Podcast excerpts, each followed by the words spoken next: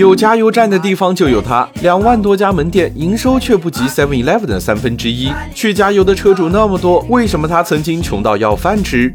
商界生意经，赚钱随身听。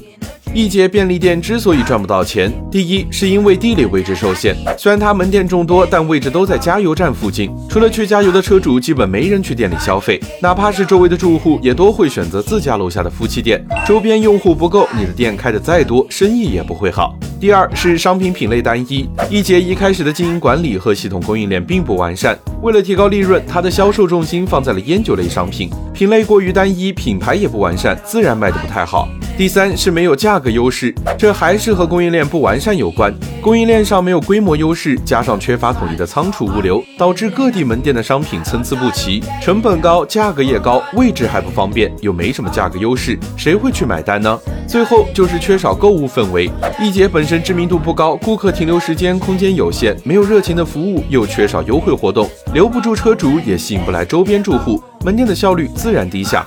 普通便利店一天营收能有五千块，而易捷却只有两千元，这营收还比不过一些夫妻店。那你知道为了改变易捷便利店做了哪些努力吗？